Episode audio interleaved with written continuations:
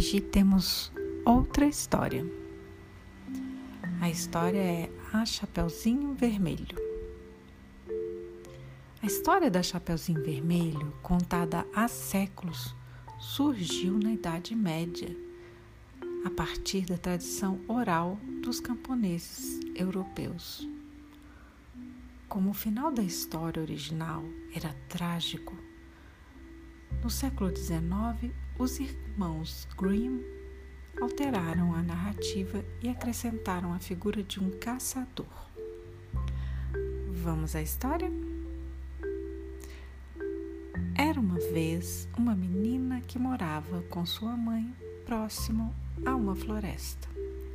Ela sempre usava uma capa com um capuz vermelho, presente de sua querida avó. Por conta disso, passou a ser chamada de Chapeuzinho Vermelho. Um belo dia, a avó adoece e a mãe de Chapeuzinho pede para a menina levar uma cesta de comida para a avó. A casa da menina ficava na vila e da avó no meio da floresta, a uma certa distância. A menina então pegou a cesta e saiu pela floresta cantarolando. Pela estrada fora eu vou bem sozinha. Levar esses doces para a vovozinha. Eis que surge um lobo que lhe pergunta onde a garota está indo. Chapeuzinho, muito inocente, conversa com o lobo e conta que está a caminho da casa de sua avó, que está doente e fraca. A menina também lhe explica como chegar à casa da velha senhora. Esperto, o lobo vai por um caminho mais curto e chega na casa da avó primeiro. Quando a avó pergunta quem bate a porta, o lobo se faz passar pela menina e a avó, também ingênua, ensina-o a abrir a porta. Assim que vê a velha, o lobo a devora prontamente. Ele então coloca as roupas da avó e se deita na cama, à espera que a menina chegue. Quando o Chapeuzinho bate na porta, o lobo responde como se fosse a avó, enganando-a. Ao ver a avó deitada na cama, a menina chega perto e percebe que algo estava errado. Então ela exclama: Vovó, que orelhas grandes você tem! É para te ouvir melhor, querida netinha. E que olhos grandes você tem! São para te ver melhor, Chapeuzinho. E que boca enorme! É para te comer!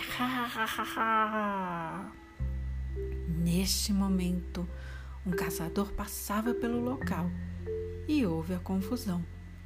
Ele resolve entrar na casa e vê o lobo. O caçador então dá uma paulada no lobo e depois abre a barriga dele para retirar a vovozinha que sai de lá com vida. Então os três, o caçador, a Chapeuzinho e a vovó, ficam muito satisfeitos e comemoram comendo os doces da cesta da Chapeuzinho. Assim termina a história. Chapeuzinho Vermelho é um dos contos que mais causam temor no imaginário infantil. Isso porque ele conta a história de uma menina e os perigos que a rondam. A menina está em fase de desenvolvimento e precisa passar por algumas provações para alcançar a maturidade. A presença do lobo nos fala sobre a perda da inocência caçador pode representar os recursos internos que adquirimos para sair de uma situação ruim. As situações que vivemos servem para enxergarmos além do medo e ver que real, o que realmente importa aprender. Enquanto esperarmos que toda história tenha uma vítima e um algoz, passamos a vida aguardando um herói sem perceber o, que, o quanto isso nos torna vulneráveis e controláveis. Não estamos isentos de nos responsabilizar, não é? A ingenuidade pode parecer bonita e é confundida com pureza de alma. É importante buscar o equilíbrio e não viver como uma vítima daqueles que podem tirar algum proveito. Sim, é possível ser otimista sem ser ingênuo, prudente, sem se paralisar de medo, ou até sem se expor tanto. Em movimento e no caminho do coração, apesar das dificuldades encontradas. Agora, vamos de maneira segura e confortável respirar profundamente, percebendo o ar que entra, o ar que sai, tomando consciência do corpo na superfície em que se encontra relaxando a cabeça, o pescoço, os músculos da face, os ombros,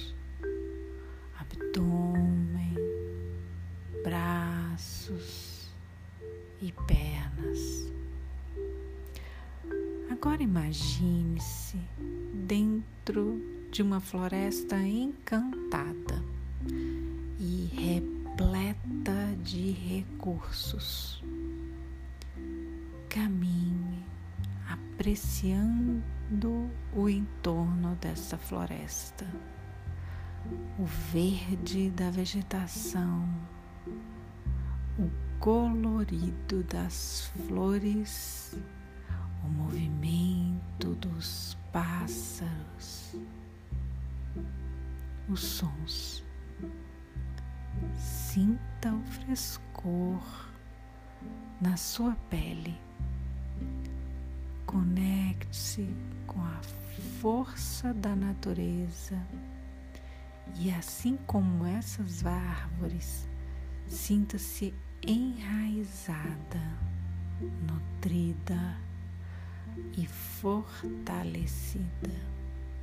Sim, porque nesse mesmo ambiente é possível descarregar e também reabastecer.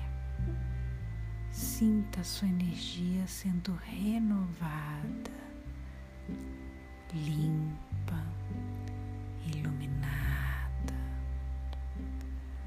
Agora que você se abasteceu desse potencial da floresta, que também é seu, tente integrar seu momento de vida com a sua força e aprendizados, lembrando que contamos cada vez mais conosco, que geralmente somos maiores do que enxergamos ser, e também temos ou podemos fortalecer uma rede de apoio, sabendo que tudo que vem pode nos fazer transcender. Conecte-se novamente com a sua respiração e vá voltando para o aqui e agora de forma mais integrada, restabelecida e consciente. Bem-vinda de volta.